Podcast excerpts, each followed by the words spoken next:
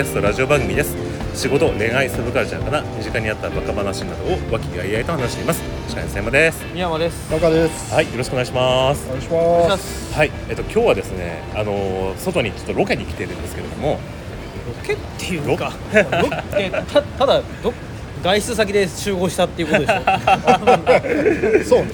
うん。まあ今日はちょっとそのつもりでっていうかあのーちょっと夏も近いんでね、あの今日は夏 真っ盛りだよもう。夏休みも近いので夏休み始まったよ。始ま始まった 昨日からだよ。それ俺は言ってわかるけど、俺は分かってんじゃないの？お子さんの夏休みとか。あそうだそうだそうだ。今日から夏休みだな。んかなんか一ヶ月ぐらいずれてる。六月で旧暦の人。そう。確かに。時差が。我々もう夏休み中っていうか夏休み中。子供たちは。確かに確かし夏真っ盛りだよ。という暑よ。ということでねあのちょっと夏休みっぽくねあのちょっとどっか出かけたいなっていう話をして、はい。今日来たのはあのここ下北沢に今日は来ています。夏休みっぽく。夏休みっぽく。はいだったらなんか豊島園のプールもないけどね。とか森に行くとか。なんかそういう。あの宮山さんさこの話は宮山さんとさ 今日どっか行こうって。二人で話し合いってしてさ。でもちょでも夏休みっぽさと下北沢関係ねえよ。あおお出かけしましょうっていうことはしたけど。夏休みっぽさで選んだつもりみじんもねえけど。あそう。すげえ突き放されたの。まあまあいいや。ということで今日今日は下北沢に来てるんですけども、はい。で今日ですね久しぶりにちょっとあのゲストというかねあの準レギュラーのレゴちゃんをお呼びしております。レゴです。お願いします。はいます。お願い。します久しぶりです。はい。とい。う ということでね。はい。今日は子供を預けてきた。そう、おばあちゃんに。おばあちゃんに。ママ行かな旦那さんと子も。子供も。旦那さんは仕事。仕事。旦那 旦那が仕事の間にはい。子供を実家に預けふらふらと出かけると。なんだそのいらな扱いやつみたいな。でなんでまた下北に？いやなんかねあの宮山さんとあのこの収録前になんか偶然ねなんか電車の中でちょっと会った時があって、はいはい。であの次どうしようかってなんか雑談してて、まあ、どっか出かけたいなみたいな話をしてたんですよ。はい。でそうしたらあのなんか最近下北沢なんか随分街並みが街のなんていうか雰囲気がうん。なんか変わったらしいよみたいな話をしててあのじゃあ下北沢行くかとで下北になったんですけども、うでじゃあ、まあ、下北だから、まあ、そうしたらまあ街ぶらかなみたいな感じで思ったらおいいね。はい、そしたら宮山さんがですね、あの下北なら芝居でしょっていうふうに宮山さんからえ？言ってくださって、そうです。はい、うはあ芝居やろって。あなんか宮山さん街ぶら系かなと思ったら芝居見たいんだったらいやどうせ行くなら芝居だなってなんか言うから、じゃあ芝居探すかっていうことで、んそうです。はい、芝居を探してです。はい。でい。でそうそう。でみんないいかなということで。で我々ねあの、まあ、元あの芝居経験者ということで、はい。まあ、だったら久しぶりにちょはいっと芝居でも見てみるかみたいな。ほうほう。で今日じゃあ日にちは決まってるから、うん。この決まってる日にちの中でなんか面白そうなのないかなっていうところで探したものをおう。今日これから。そうです。かかつその段階でまだチケットが手に入るものっていうその。思い立ったタイミングで変えた。そうですそうそう、はい思い。思い立ったが。ということはまあ出てる人たちに馴染みがあるとかそういうわけでもなく。そういうわけでもないんですが、うん。あじゃああのただ今回は、あの割と出演者はうん。おなじみのうん。出演者になっております、はい。じゃあ見に行くはい。なものだけごえっと今日ですね、あのということで、まあ、見に行く芝居なんですけども、はい。えーっとですねあの芝居というかですね今日見に行くのはお笑いですああよかった。う んよかった。よかった。いやいや知らない劇団のね ああ。2時間半とかずっと座って見てるのってなかなか心持ちが難しい僕らはあのそういうのでなんか結構きついあの他人の芝居を見たりするような経験があるからその辛さを知ってるからみたいなね。唯一一人だけ知ってて。あだから一応そういうのではないようにはいしようと思いまはい。はい。して、はい、で今日ですね、うん。見るのはあのですねスタンダップコメディサマーフェスティバル2023といううん。ものです。スタンダップコメディって知ってます？かグループ名？えあのねジャンル名なんですジャンル名。あの要は日本って例えばお笑いとかだとツッコミとなんていうかこうボケがいて、うん。で掛け合いでやるっていうのが、はい。まあ、スタンダードじゃないですか、はい。じゃなくて例えばアメリカとかだと一人でこうしゃべくりしてずっとトークを広げやるみたいな形式がスタンダードなんですよ海外だと。ほうほうほうほう古舘一郎さんみたいでとりあえずあのだダンディ坂野がうまくいった場合のケースだと思 なるほど。うはい。でまあアメリカのハリウッド俳優なんかは元スタンダップコメディアンっていう人がものすごい多くて。はいはいはい。でで、まあ、そこから有名になった人もいっぱいいるんですよであの日本でそのスタンダップコメディ協会っていうのがあって。でそこにいろいろ出たりいろいろの所属されたりしてる人が出るっていうものですまあでもあの要はねタレントです。はい。マキタスポーツはそういうあ感じですか。あそうなのかな。なんかね近いのかもしれない、もしかしたら、で、えっと今日ですねあのあで要は大体このいなうん。1週間か2週間ぐらいやってるんだけどちょっとその日替わりみたいな感じで今日誰が出てますかみたいな。そうそういう感じの。はい。ああじゃあ吉本のまあかもしれないですね。劇場にちょっと近い。はいああそうそうそう、よはい。吉本ちなみに吉本はあのハリウッドのシカゴにあるスタンダップコメディの劇団とかとなんかこう相互提携してるぐらいのなんか関係らしい、うん、そのぐらいなんか吉本とかもなんか最近力を入れてるジャンルらしい。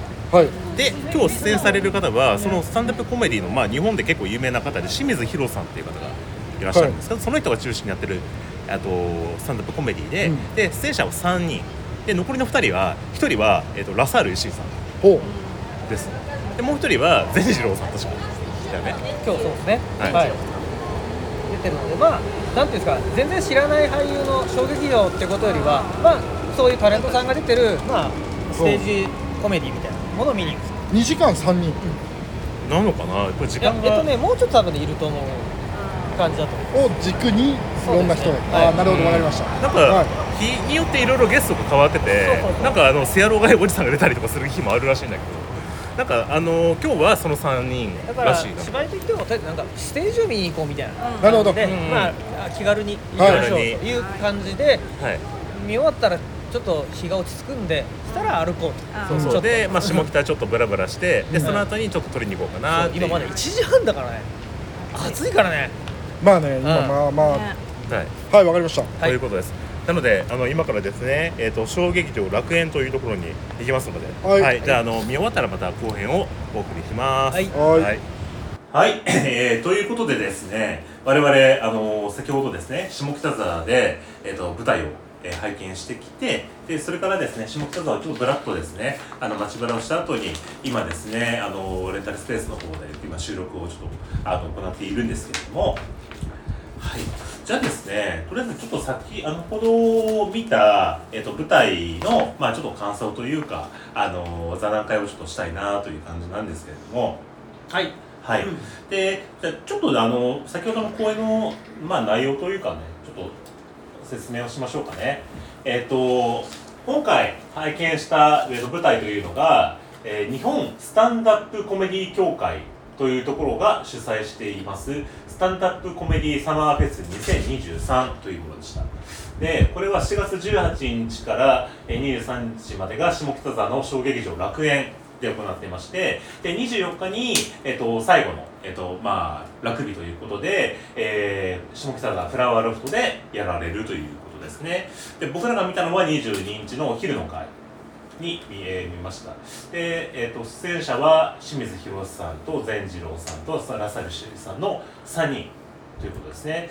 で、えー、とこれは「物語る男たち今ここにいないあなたへ」というタイトルで、えっとまあ簡単にちょっと言うと、まあ、そのそれぞれが思い出のある、まあ、すでにもうあの亡くなってしまっている、えっと、芸能界の先輩だやら、まあ、そういった方たちに向けてあの思い出話を、えー交えつつちょっとあのスタンダップコメディを披露するというような内容でしたね。はい。でじゃあちょっとそれぞれ感想をお伺いしたいんですけど、えっと、じゃあ誰からいきましょう行こうか。か。はい。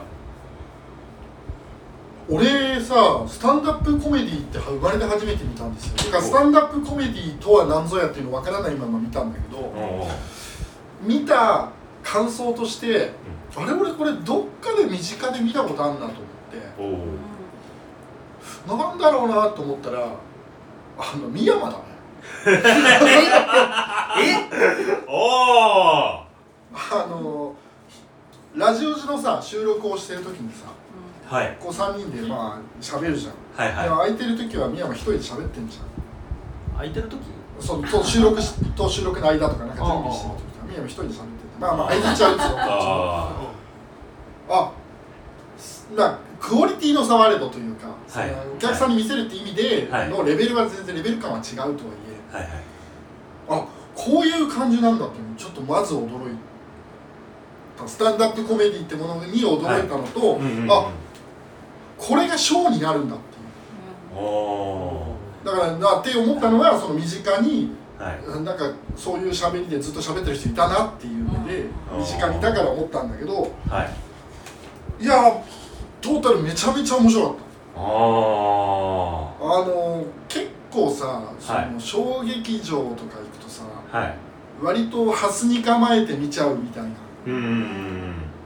癖がうん。どうしても自分たちもやってたから、やってるがゆえにみたいなところがあったけどもうオープニングでそれをさ全撤廃したのってさ。うん腕組んで見ないで産むとかってうん。もう一笑いあってうでばっつり目合うのね。ん すごい近かったね。そうだね。距離感物理的な距離感が近いのもあるしん。その目合わせてこう喋ってるからうん。だからね合うんですよ定期的に。自分と自分にかけてね。自分にもうダイレクトに話しかけてくれてますみたいな感じがねうん。するよね。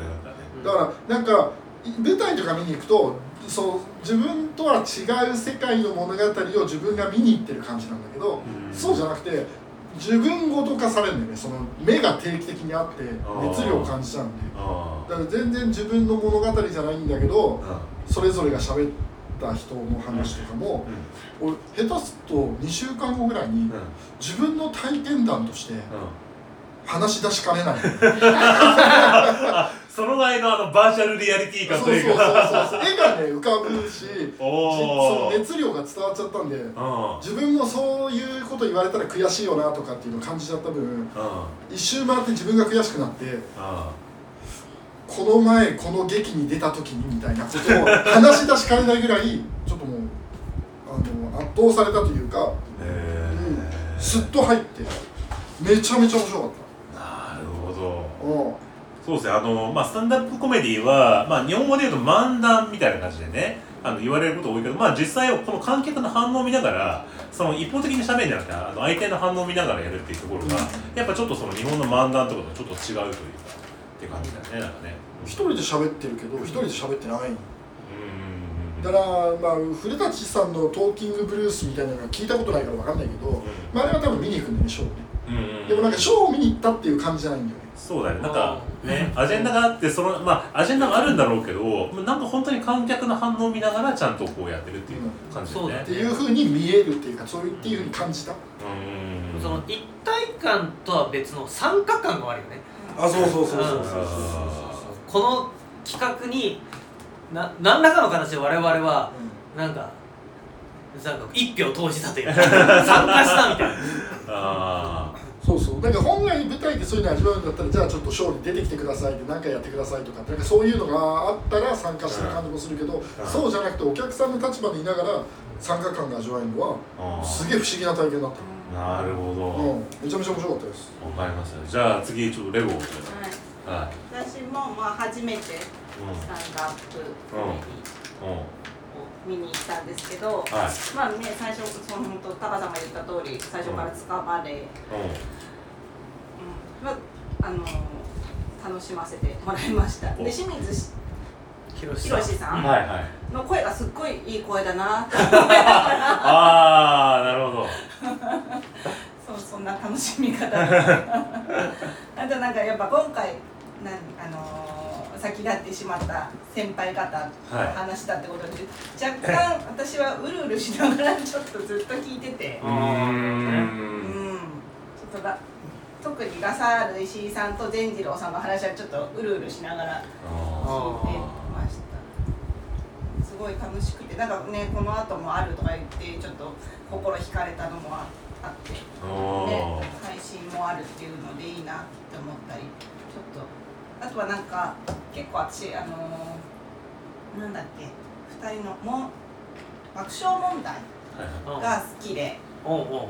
あのー太田さん。はいそうそうそう結構社会風刺とかはいはい。言ってるのが結構好きなんであんな感じを一人でやってる感じなのかな、まあ、今回でちょっと違うテーマが違うけどなんかそういうの感じかなってちょっと爆笑問題が頭をよぎったり結構好きな部類のコメディだったなと思いました。なるほはい。どちなみにおおあのあれあそうかここだから距離大丈夫か。あごめんね。おまあいやあの大丈夫かな。入ってるかなっていうまあそれだけもうちょっと寄った方がいいかももうちょっとみんな寄った方がいいから全体的に、はい。はい。じゃあ次宮本さんじゃそうです。ねまあちょっと感想に行く前に、はいちょっとまず概要だけ今回の出し物の話からすると、うんうん今回出演者がその清水宏さんと善次郎さんとラサール石井さんの3人のみはい、はいで、うん。しかもそれぞれが1人ずつ喋るっていう3部構成うん。だったんで、永遠と1人で喋り続けるっていう、はい。まあそういうあれで、はい。さっき伊佐山さんがその亡くなってしまった人のことを話すって話があったんですけど、まずそのいトップバッターがラサール石井だったんですけど、うん。その前に前座として清水さんが一回出てきたんですね、うん。でちょっとこうみんな盛り上がったよみたいなうん。のところと若干ルール説明みたいなのがあって、うん。まあ、前説みたいなものがあってラサール石井でしたと。うん。でラサール石井さんはあの中村勘三郎さんが同い年で中村勘三郎さんに関しての生前の話っていうこと。と、これこれさ、うごめん中の話ってしていいの？しちゃっていいの？まあまあいいんじゃない？それぐらいはだっていいんじゃない？だっててしかもこれってあのだって今日しかない。なんつうの？言ったからといってこれ今日しかない話だしでか かつあの言わないの中身もわからない上にあのもう一回体験その僕らが話すことで体験できるものでもないからっていう、うん。そうそう、はなだからネタバレも何もないかな、うん。再演されればまた別かもしれないけれども、でそのい生前から親交になった中村勘三郎さんのことについて、うん。同級生のラサール石井さんが、まあ思い出をしゃべるというものとで2つ目がその清水宏さんがうん。その志村けんね、はい。志村けんのその劇団の立ち上げに携わっていたので、うん。まあ、そこの思い出話と、うん。えー善次郎さんはその師匠であるその上岡龍太郎うん。との思い出みたいなものをしゃべるっていうやつ、うん。まず全体としてはそれで。で今レコが言ったように特にその講談2つつまり清水さんと善次郎さんは割と結構エモーショナルなうん。喋り口だったし、うん。でサール石井はどちらかというと淡々ひょうひょうとしてこうなっていったので、うん。確かに後半に関してはその関係性も相まって割とこうグッとくる瞬間が俺は結構ありまして、うん。あいいなと思ったうん。んですよね、うんであのでそういうことを除くと基本的にコメディうんなん。で、コメディとして見る分にはなんだろうなあの、まあ、非常に面白かったし、うん。一体感もあったし、うん。全体的に1時間半で終わったんで、うん。結構すっきり見れて、うん。まあ、普通にエンタメとしてうん。普通に面白かったっていう。そして別にその後何もないっていう。一番気持ちいいタイプ。見て面白かった終わりっていう、うん、感じのあ一番すっきりする。あのだしあのキャパシティをちょっと数えてたんだけど大体マックスで70人ぐらい入るところに対して8割ぐらい入ってたのかうん。なだったんでまあまあお客さんも反応良くて、うなんかいいうん。エンタメだったなっていう感じで、うん。もう細かいこと考えずに別にみ 見て終わりっていう感じで面白かったです。なるほど、はい。私はなんかずっと善次郎さんの歯が綺麗だな。そうそう笑うたびにすごいうん。白いな。なるほどね、うん僕はですね、まあ、あの今回は、まあ、本当これ、まあ、そもそもあの何を見に行くかって、まあ、宮山さんが芝居見たいっていうね言い出しっぺがあったからじゃあなその日に何やってるのかなっていうところで空いてるところから、まあ、あのコメディってやってるからじゃあコメディ面白そうだなっていうところでね選んだ感じだったんですけどもともとなんかスタンダップコメディが最近ちょっと注目されてるっていう話はは多分結構ねあのサブカル界隈とかで結構にぎわってて。うん。まあ、それ何かって言ったらあのえ誰だったっけな？ちょちょっと待って名前調べていい？この人。えっ、とねこの佐久柳川さんって知ってます？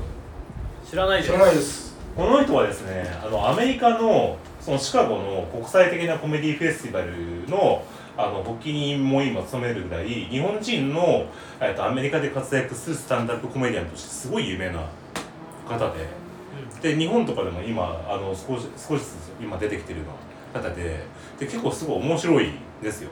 であの シカゴがやっぱそのアメリカのコメディっていうのは本場なんだけどだブルース・ブラザーズとかでもそこら辺から出てきたとこだよね。であのなんだっけほらえっ、とはアメリカのほら一番お笑い番組なんだっけ？お笑い番組。あのー、審査員がいて。ああそそれじゃあのそれあれでしょ。あの あの安村のやつでしょ。あれはアメリカじゃないアメリカのあれはイギリスのやつ。ねあのなんだっけ？えっとあまのあ、ちなみにブルース・ブラザーズはシカゴブルースだからシカゴだと思うんですけど。どちらかというと音楽でシカゴなんじゃないですか？あいやでもシカゴはそもそもお笑いの聖地なのよ。で のスタンダップコメディの中でそのシカゴでね、えっと、何だったっけな劇団があるんだけどでそこがすごい有名ででそことがあの、まあ、あある意味スタンダップコメディの聖地みたいになっててそこの劇団からどんどんどんどんであの出てきてでで今あのそのハリウッドのっていうかアメリカのその何だったっけなあのあれだよ。あのひょうきん族の元になったあのアメリカの すごい有名な番組名前が出てこねえな。アメリカのなんかモンティ・パイソン的な？うん。えーっと、サタデーナイトライブだ。サタデーナイトライブっていうのは知ってます？サタデーナイトライブ知らないです。あ、マジですか、うん。まあ、あの、なんていうかな、もう本当にアメリカ人が必ず見る、あの、土曜の夜にやってるお笑いの番組があって、で、あの、ひょお笑いで俺た俺たちひょうきん族ってのはこのサタデーナイトライブを日本に持ってきて、その考案して作ったような感じのものだったんですよ。ココメディじゃなくてあのコントをやるそうだね、コントだね、基本的にはね。ただ、もう日本と違って、すごい、もうとにかく風刺が効いてるっていうのが、まあ、一番で、あのその時の時事ネタとかをバンバンバンバンやってて、で例えばウィル・スミスとか、あの今日出てたけど、あのそういうようなアメリカのあの結構コメディで活躍してるのハリウッド俳優っていうのは、ほとんどがそのサタデーナイトライブから。今もやってるってこと？全然やってるもう何十年ひょもうきん族時代からいまだに続いてる？多分だから世界で一番見られてるお笑い番組って言ったらこれみたいな感じ。へへええの立ち位置なんですよ。ほうほさサタうんもう。うへえであのさなんサタデまあ本当世界一有名なお笑い番組で日本版も一時期あのさんまさんが司会でやったことあったけどなんかうまくいかなくてちょっとすぐ終わっちゃったんだけど。でだからあの実際の政治家が出てきたりとかあのトラ ドナルド・トランプ出たかな？なんか結構ねいろんな人が出たりするんだけど。ほうほであのーまあとにかくアメリカのお笑いっていうのはその日本だとあのーそのボケツッコミっていうね、うんあの漫才とかが結構基本だけどあっちはもう一人喋りがであの各地にいろんなお笑いの劇場があってでそこでみんな一人で喋ってでそこであの爆発を踏んででどんどんどんどん有名になってこういうサタデーライブとかに出て有名になってそのままハリウッドスターになる人もまれにいたりするみたいな。ううんそういうようなこう、まあ、アメリカのこう結構あのスターダムへのなんか道のりみたいなのがあったりするわけですよ。でその中でその佐久柳川さんってのは日本人でありながらその英語でそういうふうにお笑いを取って結構有名になってきてあじゃあこれ出てるんだ。そうそうそう、へっていうことでで今日本でもねあのちょこちょこあの番組に出てたりはしてるんだけどだからそういう話を僕はなんかラジオとかで聞いてたからあ盛り上がってんだなぐらいな感じの認識だったんだけどだから実際ちょっと生で見たの初めてだったから、うんあこういう感じなんだと思ってすごいびっくりして。うん。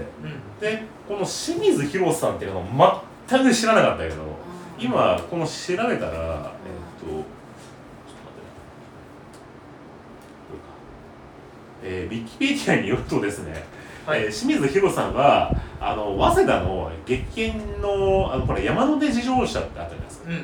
あの安田正宏さん。はい。あそこの出身らしいですね。ああそれでその劇団出身だって話をしてたんですね、うんであのラサール石井さんと同じように石井光オフィスさんにあの所属されてらっしゃって、まあ、あのお笑い芸としては、まあ、ハイテンションで大量の汗をかきながら声を張り上げながら演じるやる気満々男というネタがはい持ちネタ最初からそうだったね。あああれいいなと思ったな。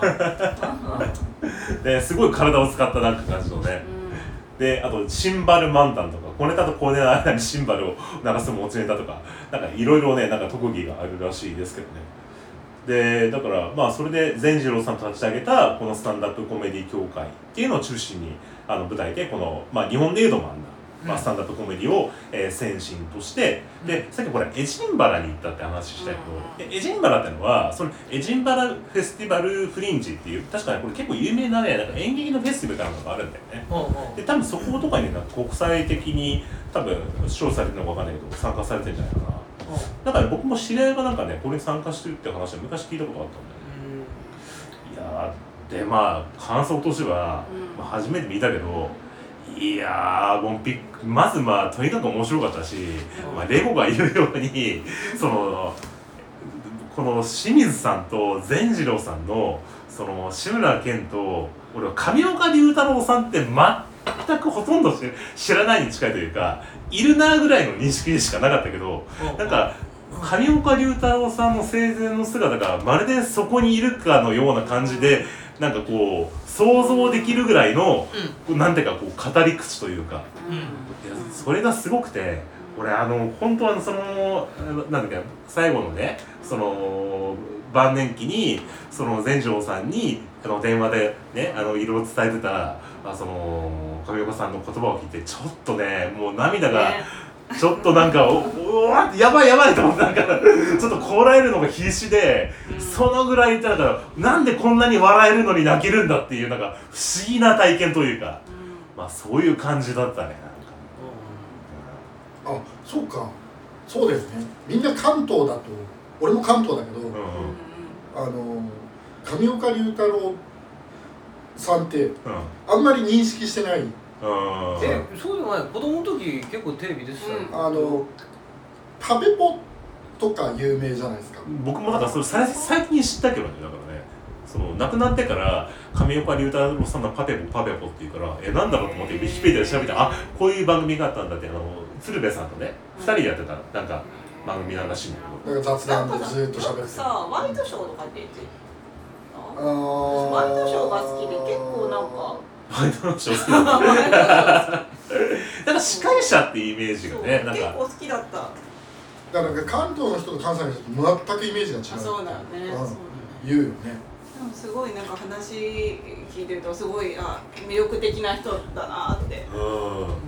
なんかすごい笑いに対してなんていうかこうあの、まあ、ある意味すごい真面目にうん。あの接してる本当なんかあのププロフェある意味プロフェッショナルというか、うん。みたいな感じの評価だっていうことをなんかこの亡くなってからいろんな人がの話を聞いてあそういう人だったんだって言っててでそれはあくまでそのなんかこうエピソードトークだったから今回本当になんかこう善次郎さんがそのすごい声真似というかさ、うん。そのシグナまあもちろんお弟子さんだからってこともあるんだけどすごいリアリティを持って喋るじゃない。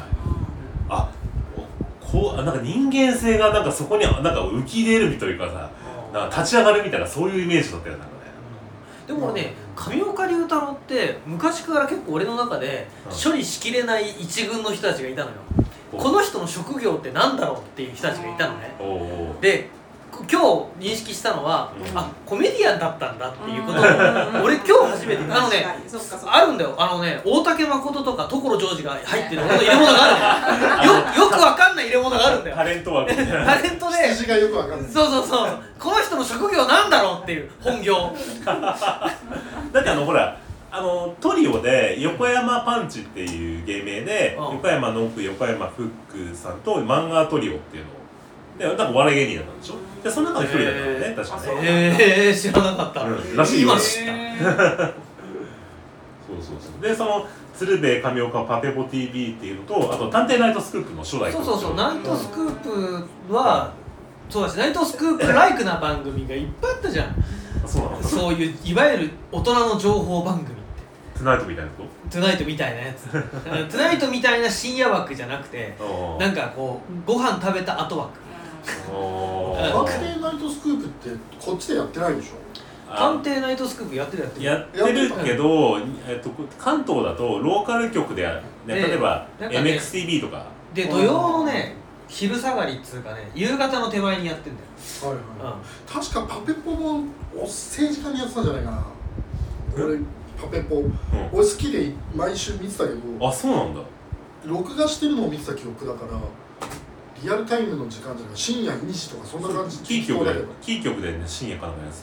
うんあのうちなんだ、えー、と BS とか何もやってないから普通に無料で見れるテレビ。へえ。でやってたよ。読売テレビ制作って書いてあるからもしかしたら日テレでね深夜にやってたりとかね。やったのかもしれないあー。そのイメージ本当だ。えっとね放送期間が1998年から2000年までの間に、えっと、水曜の深夜の12時50分からやってたって書いてある。ああやっぱそうだね。あでまあそのさ あの上岡龍太郎さんとかさ志村けんさんのまあ共にさ別にさん付けしなくてもいいんだけどあの好きだから褒めたたえているわけでもないのがリアルだったんだよね。なんかそのやっぱり納得いかないところは納得いかないところで多分出てくるんだろうしみたいな、うんその微妙な塩梅がもう100持ち上げていい人で終了みたいなん。だったらなんか聞いててもふーんって思って聞けるんだけどあ聞き流しちゃうんだけどそうじゃないなんかリアルな。うん。その人が本当に体験したう内弁慶でとかなんかそういうさ、うん。一個一個のワードがすげえリアルだったな。あのー、えっとラサールさんに関してはあのー、なんだっけえっと歌舞伎俳優の、えっと、勘三郎さん。は、あの友達というか、まあ、友人のが亡くなってっていう話なんだけど、そのラサえっと 善次郎さんとあのこの志村けんさんの話に関しては師匠というかまあ本当尊敬する方というか、っていう関係性でだこれはねやっぱね僕もやなんていうかやっぱそのまあ今のね仕事のやっぱそのお世話になった師匠とかデザイナーの先輩とかをなんか思い出してねなんかそういうところであなんか自分ごとになんかすごくできるような話というかそういう人のことをなんかこう思思い出しながらねなんか聞いてるからそこがやっぱちょっとねグッときるとこあったんだよねまあでもそれでいくとなんか俺の分析はちょっと違うんだけどなんかキャラクターと多分和芸の違いなのかなとは思うけどね。でもラサール石井はそれが嫌いなんだと思うぐっとこさせんのが。うん。多分だからそれをさらりとしたいんじゃない？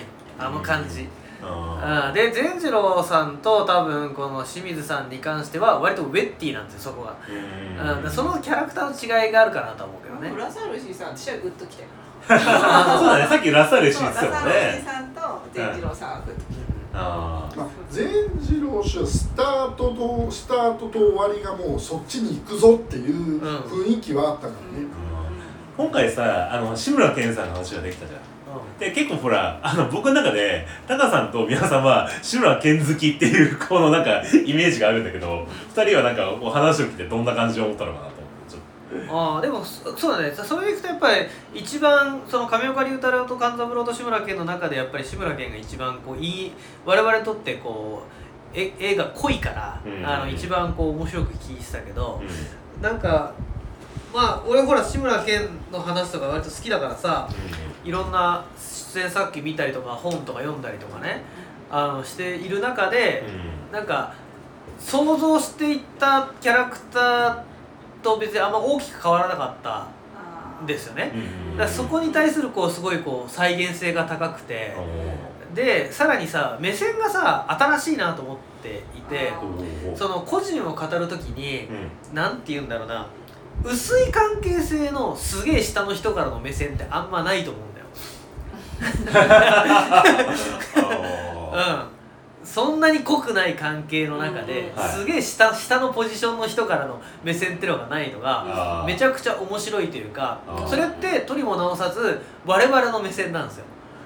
ー。だから志村けんを語るいろんな人の情報っていうのは、はい。僕らが持ってる視座じゃないわけ同世代を生きた人とか、濃厚なその時間を時間時間を共にした人たちの視座なんだけど、なるほどそこでいくとその清水さんっていうのは我々のなんか代表というかだまあ、ちょっとだけ志村けんに近づいただからそのすごく清水さんっていうものに対するその嫉妬があるよね。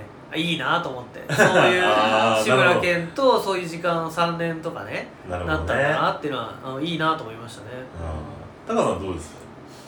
俺はねまあまあだからその距離感が薄いっていうのはもうそうなんだけどだだからこそうん。そのなんつうの信信憑性があるっていうか、うん。だだ他の人だとまた違う解釈なのかもしれないけど、ん。その距離感で感じたものは、えー、と俺らがそのそれこそ今話したみたいにテレビとか、死んだ後とかテレビでこういう性格でしたみたいな話をいろいろ聞くじゃん、うやるじゃん、うん。でそれで見てるものと大きくはやっぱりずれないから、うん。より自然に聞こえたんだけど、ああとちょっと思ったのはあ大人ってやっぱ孤独なんだなって。志村けんだからだんだんさ、うん。そういう年齢になっていくじゃない我々も、そうだね。その言うても職場で友達とかっていうんじゃなくて同世代でいたとしても、うん。友達感じゃないから。まあ、誰かに困った時に相談できるような人がいなくなってくるというかみえっと、たいな、周りに人はいるしいうんろいろそのプロジェクターになったりするにしても一人。うん。ベース孤独っていうのがなんか話聞いててああ分かるなっていう分その清水さんに当たっちゃう感じっていうかまあなんかあのああいうそうね。うまくお前ハマってないなみたいなのとかも、うん。そのの見に行かなかったお姉ちゃんといたからみたいなのも、なんかやっちゃうの分かるしだからなんかしなんつうのかなあの志村けん化してるよ。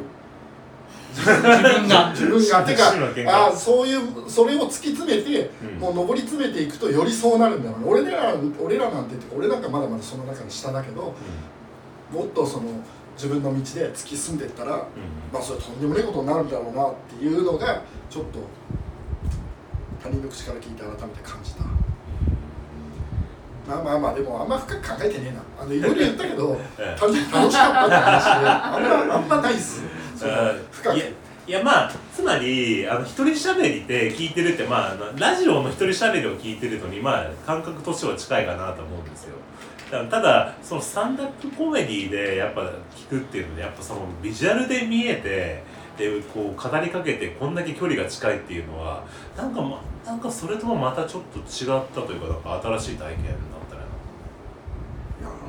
やっぱラジオは1対他でまあもちろんそう。そうだからもそうだけど、リそのリアルタイムなレスポンスがないからうん。そこが最初に言ったそのしあのさお客さんが参加しているっていうところがやっぱ大きく違うところなんじゃないかな、途中であのラサール石井がさ固有名詞忘れた時お客さんが合いの手出してたじゃ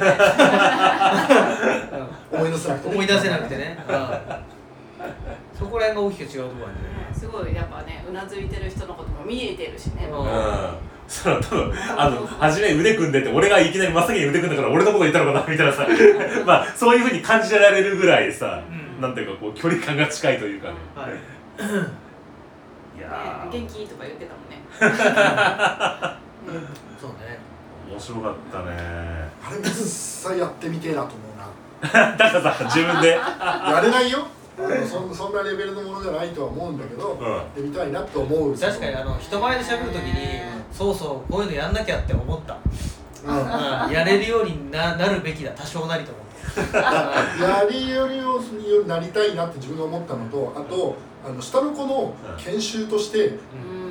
人前で話すっていうのをなれるのに、うん。その夏休みだったら何過ごしたとかっていうのをスタンダッやらせてみたりとかっていうのも面白いなと思って。でもそれ自分の練習も必要なんじゃないいれやいやいやそうだよ、うん。何度もこすってる話しかできないから絶対。これ大丈夫だからその会社員のあのプレゼンする時のちょっと勉強にもなるというか。なる。ね。めちゃくちゃなる、うん。うほんとほんとまさにね。いやーだからもう、ん。まあというかねそのなんかねそういう、えー仕事でいろんなメンバーに自分のスキルアップとかメンバーに使えるよって話もうそりゃそうなんだけどそうじゃなくて人との生きる上での距離の取り方ってこっちだったなって思ったってこと。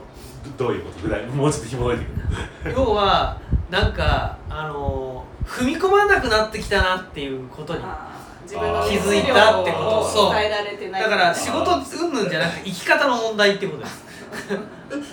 そそそういう意味では踏み込んでたの？昔は。なんかあんまりもともとそういうイメージがない感じ。いやそうでもないような思うけど。まあ分かんない。それがあの程度の問題があるかもしれないけどでも相対的にはでも変わってると思うよ、今の方がうんそう。前よりも踏み込まなかっうたおーん、なと思っていてだそこがうんうーんと思いながら見てたな例えばあだからその清水特にそういう意味で作品じゃなくて前座で一番今回感銘を受けたね、清水さんの、う のおおどどこら辺に？今の話だよ。前いやマジでそうなんだけど その伊沢さん欲しがるから。繰り返しを視聴者代表としてのそのぶもっともっともっと分解してさこの話をしたいんだけどうんとだからあのーなんだろう。やっぱりこう熱量を持ってえー踏み込むっていうコミュニケーションを取ることが激減したなと思ったってこと、うん、分かってくれなきゃいいと、うん、いうそういうスタンスの場面が増えてきちゃってんなって思ったなって、うん、それじゃダメなんだなって思った、うん。あのーまあ前座に当たる部分で初め清水さんが出てきてで文字あれをねまあいやそんなのでできないよ。当たり前なんだけどそのわずかあれ何分ぐらいだった？5分とか10分とかそんなもんだよね、っていう中でものすごいあの中で人との距離観客との距離が縮まったじゃないものすごく。そうなの。であれはどうやってやってるの？っていうのがものすごいこううなんか不思議というか知りたいというか自分、うん。自分の能力として欲しいって思うぐらいなところで特にこうね後輩とかその部下とかになんかこう話をしなきゃいけない時になんかこうなんかうまく伝わってねえなみたいなこととかがもうよりだんだんやってくるとあもうな伝わんなくてもいいやみたいな感じでなんか衛生的になっちゃうところとか多分あったりすると思うんだよ。そうそうそう。でその時に今回みたいに清水さんが「いや君こう持ってるよね。こうだよね。でもこうやっていこうよ!」っていうなんかこうパワーで。もうグッと近づけるじゃないですか。あれは何なんだろうっていうね。感じになるというか、そうそうそうそう。ううん。あれはでもそのわかわからないけど、んうん。答えとしてテクニックで言うならやっぱり腕組んで俺らはさうんあのお客さんの中でもさ何度も見に来てたりとか関係者もそれなりにいるじゃん、俺ら一元さんで行ってるじゃん。うん。だからちょっと違うじゃん温度感、うん。だからまあちょっと温まっ冷え切った状態じゃないじゃん、うん。そもそもね。まあ、あの知り合い結構ねあの、うん。知ってたりもう明らかにこのあの知ってる人のリアクションみたいな感じの人もいたよね。だから要はそのそうじゃない人たちが間引かれてる。っていうかあのピックアップされちゃってる状態だったから、だから結構目線が最初に合うし、その伊佐山も腕組んでたけど俺も腕組んでたんで、あだからそういうのを腕組んでる とかって自分がやってることに対して指摘が入って目線が合えば、かその人事感じゃなくて自分のことだって理解できるんで、うんそれは聞くよね話も。あでよその話をされてるわけじゃない。あね。だから他の人がどう感じたかは分かんないけどう俺ずっとだからその後にこう。腕組めないんだよ。ん腕のなんか腕こ組んじゃいけないんだうあの所在情けな感じが。慣れてない腕組まない自分腕組んで ああ腕組んじゃダメだみたいな。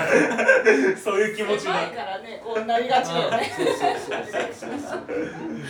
確かにね心もと投げな感じで聞いちゃうよね。そうそうそうそう。ああいうのが入ると自分のこと言われてんだなとかってなっていくと自分が近づく近づくじゃん人の話聞く、そういうテクニック的なところはやっぱ大きいかなと思うけどね。うん。あのー、ほらう清水さん自身が言ってたけど自分がその劇団とかあとその志村さんとかと一緒に芝居やってる時に僕はなんか人と喋るのが苦手だからみたいな話をしてて、まあ、確かにその自分で自分の空気を作ってそこに持っていくっていうね。だからあの一人芝居の人ってやっぱそういうところが多いから例えばねいろんあの一世尾形さんとかもそうだしあとあの吹越光代さんとかねやっぱ一人芝居ので上手い人ってやっぱそうだけどもやっぱその独特の空気を作ってそこに持ってくっていうのってすごいなーっていうのはね本当思うよね。いやーべ面白いし勉強になるしこれはちょっとしなんか大人としてね大人大人は一回見に行ってやる方がいいんじゃないですかねこれはね。でもなんか最初そのなんだろう2人と違くて善次郎さんもなんか2人前の2人と違う入り方で入ったのがまたなんかちょっとうんと思う。引き込まれる感じがあったなと思って。そうだね。あの清水さんがものすごいもうそれこそ汗だらだらのハイテンションで喋って「次善次郎さんです!」って言って善次郎さん出てきたらなんか本当になんかもうあれ誰かのお葬式かなんかが始まるのかなぐらいすごいこうふっとこう空気を変えて、ね黒いスーツでねそこからまたこう空気を持ってくから、うん。あああれもすごいなというかね。ぜひあの宮山にそのバンドの次はスタンドアップコメデ宮ィできんじゃないのこれ。なんか。できそうだよねなんかね。ラサール石の話を聞いててやっぱり知見があったりとかもの知ってないとうんうんうん話の幅的に面白くねえなって。あの石井さんがないって言ってるんじゃなくてあるっていう前提で。うん。っていうので話聞いててもやってみたらと思っ 前さこのラジオ時かなんかでなんかちょっと僕がなんかでできなくてで宮山さんが一人でちょっと録音しなきゃいけないかなんかの時になんかやったら「あのどうだった?」大変だった?」って言ったら「いや俺なんか一人で喋るの結構なんか得意だからできたよ」みたいなこと言ってて「あできんじゃん」みたいな。そんな回があったっけ？一人会？いなんかお知らせかなんかを一人で宮山さんが取らなきゃいけないかった時かなんかがあって一人でその おしお知らせみたいな喋りをずっとしてたんだけど普通に喋ってるから、やっぱすごく得意な人なんだろうなと思って。もともとからこの人さ伊集院光さんが好きだからそういうのがね得意なのかもしれないけどね。多分一人で組み立てで喋り続けることがあの苦手じゃないと思うんだけどそれとこういうライブイベントでお客さんを掴んで、えーそして楽しませるっていうのは多分全く違う話だと思うんだよね。あまあだからこうエンタメやってる人ってのはやっぱ違うよねっていう。じゃあ客席に伊佐山置いとくよ。さらにあの高田文雄先生みたいなこと。を竹内で言うところ。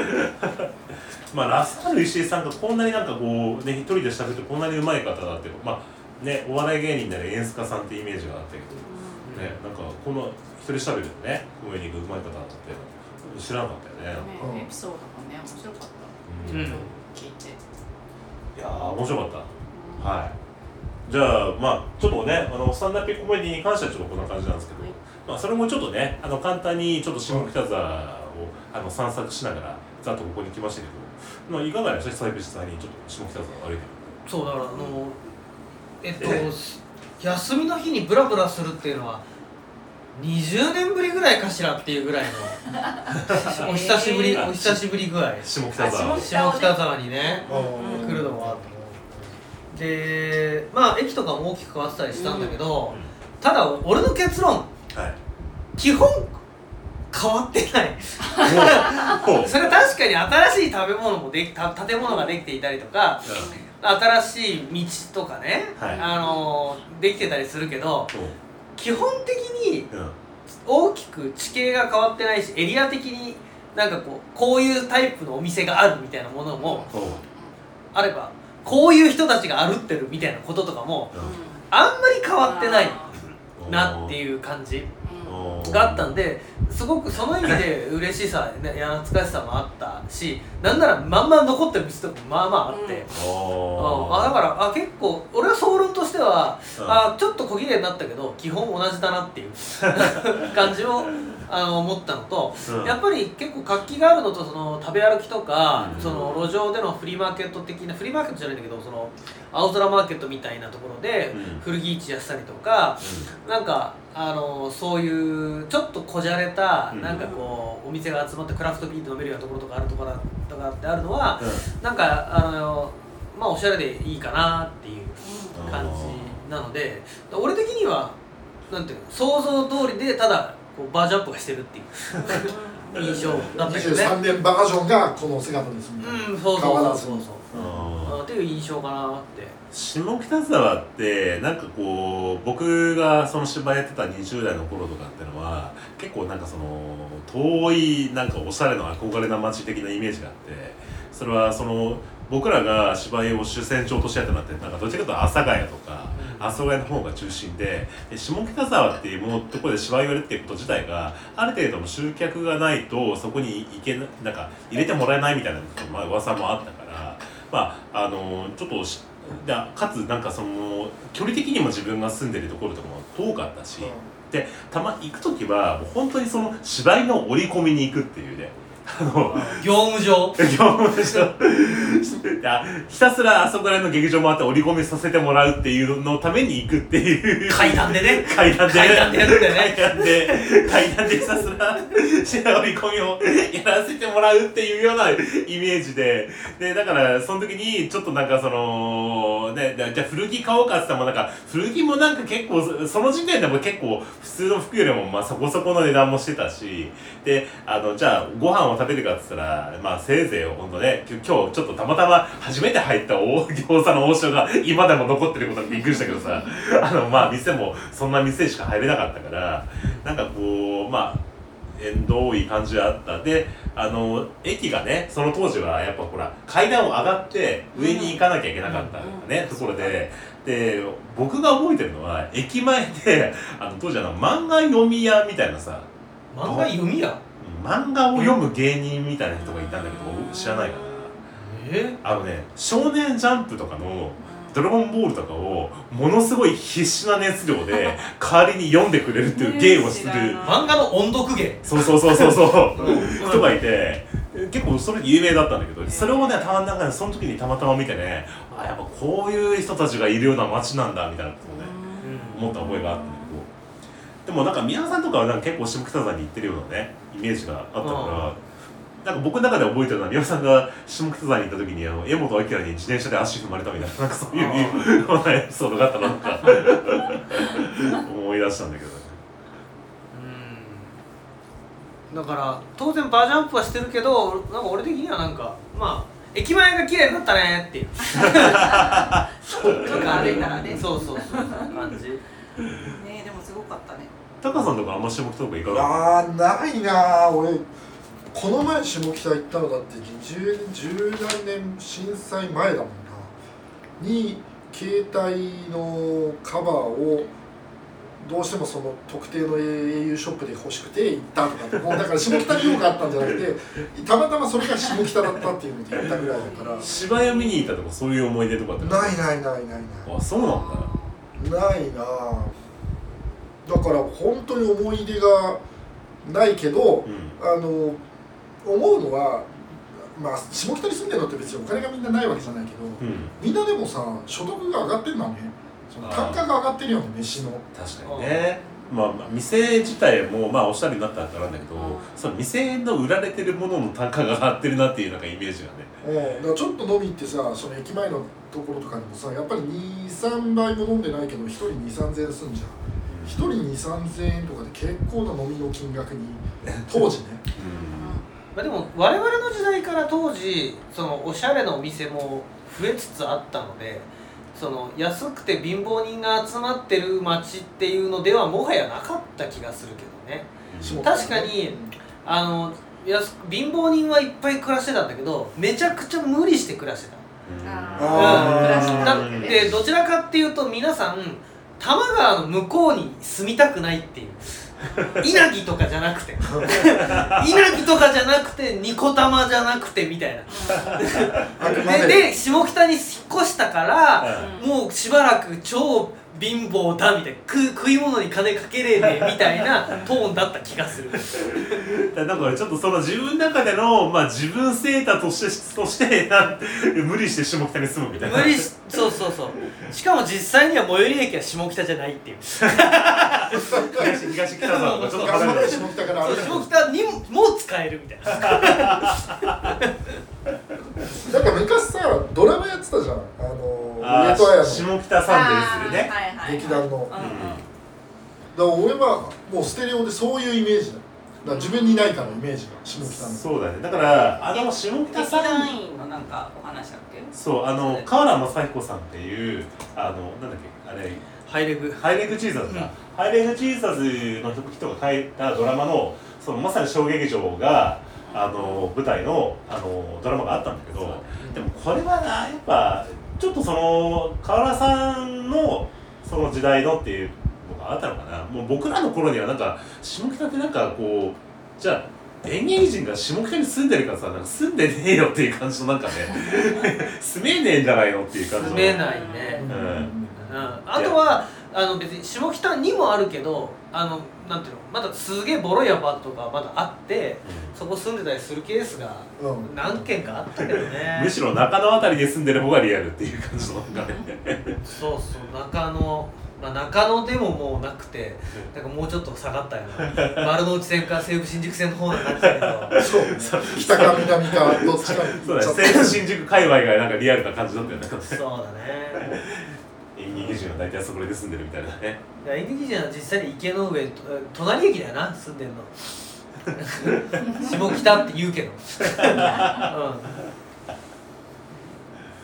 うだね。だまあ確かにその要は本田劇場がねあるから、まあ、まあ演劇の聖地みたいな感じで言われたけどまあでも実際はその貧乏演劇人はなんか阿佐ヶ谷を中心としたあそこら辺のねあのアレス系列の 劇場とかにね結構 お世話になってるのが多かったような気がするよねなんかね。まあ、あとはそのバンドの街でもあるのでライブハウスがあったりする。ので今日もその楽器持って歩いてる若者がいたりしたりするの。でそのあたりもあんまり変わらないうん。えーかなっていうふうにちょっとねああの思いましたね、あうん、まあまあ、まあ、ブラブラしてたらいたよね。うん。まあ、でも大人になっていくと、まあ、今日ちょっと帰りにね、うん。えっ、とあれタイタイ料理か。うの、まあ、駅のな駅が、まあ、そもそも新しくなっててその駅の中にいろいろなお店が入ってて。でそのなんか ガード下みたいなところにいろんなその海外の、えっと露店風みたいな店がいっぱい入ってたんだけどでそこでねなんかそのタイ料理でちょっと今日一応と食べた写真をねサイトの方にもアップしていこうと思うんですけどまああのすごいバケツビールっていうねああね。巨大なバケツに入った、あのーお酒をね飲んだりとかあと衝撃だったのはあのカエルのね 唐揚げを食べたりとかっていう。私が食べたいっていう希望で。だからそれでいくとうん。あの皆さん気づいてないかもしれないんですけど、うん。うんあの本当はそれが我々にとってエンタメだったはずなんですよ。あのだからつまり我々が若い頃に金がなくて下北とかうろうろしてる時とかってはい。多分好きなもん食ってなかった。の俺多分何の躊躇もなく店を選びはい何の躊躇もなくビールやカエルを食ってるっていうのははいその20年前の下北にいた俺からしてみるとはいちょっとセレブなんだよ。だからみんなそれをありがたみもなく過ぎてる。けどそれを楽しむエンタメっていうふうに思った方がちょっと豊かかもしれない。あー今今こういうのが食べれるようになったんだなっていう。ものがっていうかその選択できる自由。あ見えてないんだよね。そもともと入るっていう選択肢ないから。そう。だ多分当時の僕らは下北に折り込みに行ってじゃあどこで飯を食うかっつったらあの中野の方に戻って桜水産かなんかで あのいとかあのわらわらとかでそうそうそう食べるみたいなででねその時にもだからさっき言ったようにそのちょっとシャレオツな飲食店も増えていたものはうん。横目に入ってるんだよ。うん。でそれ見て「カッとこんなの金出すかい!」って思ってたわけだよ。この牛丼3杯食うやないかいって思ってたわけだよ。一一滅してで 中野の牛丼太郎で納豆丼食べるみたいな。そうそうそうそうそう。それを失ってると実はうん。あのもったいないかも。そのスパイスで味わった方があひとしおですよ。ーそこがあるから今でもこれ食べてる。だからだからねもうでもうそう思わない？うんでしょ？